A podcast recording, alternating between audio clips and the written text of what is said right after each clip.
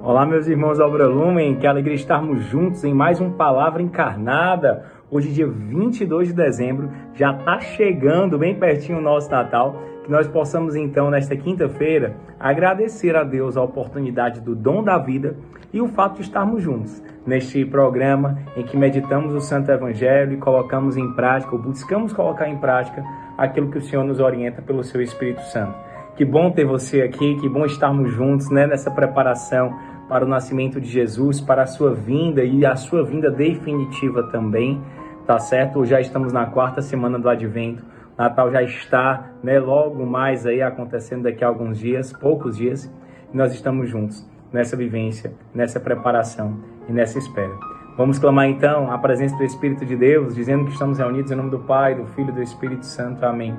Vinde Espírito Santo Enchei os corações dos vossos fiéis e acendei neles o fogo do vosso amor. Enviai, Senhor, o vosso Espírito e tudo será criado e renovareis a face da terra. Oremos, ó Deus que instruíste os corações dos vossos fiéis com a luz do Espírito Santo, fazer que apreciemos retamente todas as coisas segundo o mesmo Espírito e gozemos sempre de sua consolação por Jesus Cristo, Senhor nosso. Amém.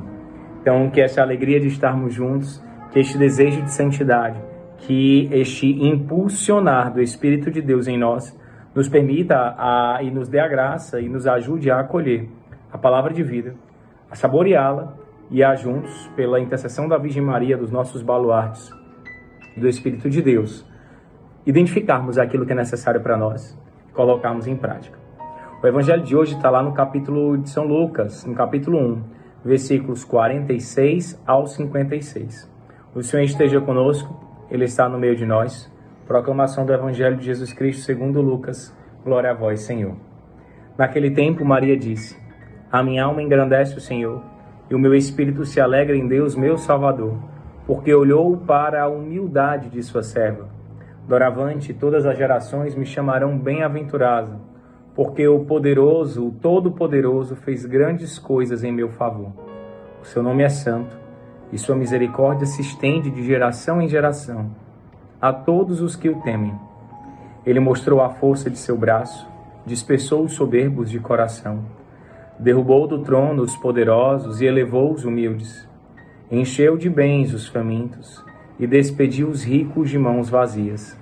Socorreu Israel, seu servo, lembrando-se de sua misericórdia, conforme prometera aos nossos pais, em favor de Abraão e de sua descendência para sempre. Maria ficou três meses com Isabel depois voltou para casa. Palavra da salvação, glória a vós, Senhor. Nós meditamos recentemente, né, no nosso último encontro, a, o encontro de Maria com Isabel, né, no último foi no penúltimo Palavra Encarnada, e hoje é uma continuação da vivência do serviço de Maria à sua prima Isabel. Então nós meditamos que quando Maria recebe o anúncio do arcanjo Gabriel, ela se coloca às pressas para servir Isabel. E quando ela chega na casa de Isabel, né, na casa de Zacarias, lá na região do Ain Karen, o que que acontece? Isabel, quando escuta a saudação de Maria, se alegra e tem uma experiência profunda com Deus. E João Batista estremece de alegria em seu ventre. E aí Isabel então diz, né, bendita és tu entre as mulheres, bendito é o fruto do teu ventre. E aí Maria então vai corresponder no Magnífica. A minha alma engrandece o Senhor e o meu espírito se alegra em Deus, meu Salvador. Então olha que coisa linda. A Maria diz, né, que a alma dela engrandece o Senhor. Minha alma hoje ela está totalmente preenchida, é cheia de graça, que ela então traz e rende graças e louva ao Senhor e o Espírito se alegra em Deus. Que essa seja a nossa alegria, meus irmãos. A alegria de estarmos em Deus, a alegria em Deus, nosso Salvador. Não a alegria no ter, no poder e no prazer, porque essa alegria se esvai, essa alegria se acaba, essa alegria não tem sentido, mas uma alegria em Deus. E é o Deus nosso Salvador. Porque quando Maria recebe ali o chamado, está com Isabel, elas testemunham a salvação. Cristo encarnado, ele é a verdadeira e única salvação, certo? Então que nós possamos compreender isso, né? Maria reconhece essa salvação, porque ele olhou para a humildade de sua serva. A tradição diz que Maria não se achava digna nem de é, amarrar as sandálias do, do, do filho de Davi, né, da descendência de Davi, do, do Messias que viria. Ela queria pelo menos poder ser a sua serva. E ela recebe então, na sua humildade, esse chamado. Doravante todas as gerações me chamarão bem-aventuradas. Isso não quer dizer que Maria se acha, vale a outra, se achando, todo mundo vai chamar de bem-aventurado. Não. É, é, é, ali ela está num cântico profético, anunciando a vontade de Deus e as profecias de Deus por meio do Espírito Santo nela. Então não é uma coisa de orgulho e vaidade, não, porque na verdade Maria está sendo o que aqui? Uma interlocutora, né? uma locutora de Deus. Ela está, está falando por meio do Espírito Santo. Doravante, ou seja, mais na frente, todas as gerações me chamarão bem-aventurada. E de fato ela o é, porque o poderoso, o todo-poderoso, fez grandes coisas em meu favor, fez grandes coisas em favor do seu povo escolhido, do seu povo eleito. Isso é muito forte, porque se todas as gerações esperaram, esperaram a revelação do Pai, o que, que acontece então? É, Maria ali ela vai anunciar que todas as próximas gerações também testemunharão isso. O seu nome é santo e a sua misericórdia se estende de geração em geração. Essa misericórdia de Deus, misericórdia, misericórdias, a miséria do coração, ela acompanha geração em geração. Ela se estende desde a primeira, com os primeiros homens e mulheres, até os últimos homens e as mulheres. A sua misericórdia se estende de geração em geração e o seu nome é santo. Essa misericórdia, essa santidade alcança também a nossa geração. Ele mostrou a força do seu braço e despertou os soberbos de coração. É quase o braço do nosso querido Deus Imar, né, que agora é o nosso diácono, que coisa maravilhosa, é o braço forte, né? Forte tanto rezar o rosário. Deus seja louvado.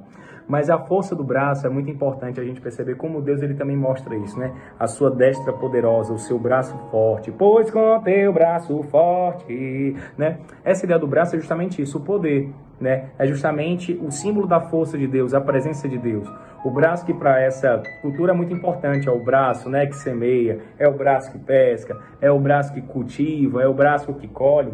Então ele mostra a força do seu braço que caminha conosco. Ele dispersa os soberbos de coração. Ele derruba do trono os poderosos, ele eleva os humildes. Essa é a lógica do, de Deus, que é totalmente diferente da lógica do mundo. Ele enche de bens os famintos e despede os ricos de mãos vazias. Para dizer o quê? Que um novo vem e que a justiça de Deus vai ser feita. Ele socorre Israel, seu servo, seu povo escolhido, que na verdade não é mais agora um povo determinado, mas somos todos nós. Lembrando da sua misericórdia conforme prometer aos nossos pais. Que coisa linda, não é? Então Deus ele prometeu aos nossos pais e ele cumpre. Então as gerações elas esperam, elas se unem para testemunhar a promessa de Deus e o cumprimento dela em favor de Abraão e de sua descendência para sempre. Essa expressão é muito bonita, como Maria termina o Magnífica, não é? Para sempre. Maria ficou ainda três meses com Isabel, depois voltou para a sua casa. E aí quando Maria então termina o seu serviço, porque todo serviço ele precisa também de um fim, porque sempre Deus ele tem um novo para nós, de acordo com o tempo, com a necessidade, com o nosso coração e com a sua vontade. E depois Maria volta para sua casa, porque é necessário vivenciar algo. Então hoje Deus ele também te chama a rezar e refletir qual é esse algo novo que Deus ele quer te dar. O que é essa novidade que precisa nascer no seu coração? Como vai dizer, né, a banda Eva, na voz de Saulo, arrumei a casa, preparei o coração, esperando sua chegada tão sonhada. Vesti o melhor sorriso, espalhei pelo chão o perfume da rosa mais enfeitada, para te colorir e te cobrir de bem-querer. Tá faltando você para ficar perfeito? Aprendi a amar assim do seu jeito e aceito ser seu e viver esse amor. Esse menino, Deus, que se encarna, esse Deus de amor que se encarna no menino pobre, pobrezinho de Belém, vem nos ensinar o que é o amor. Só falta você, Senhor, para ficar perfeito. Nós queremos aprender a amar do seu jeito.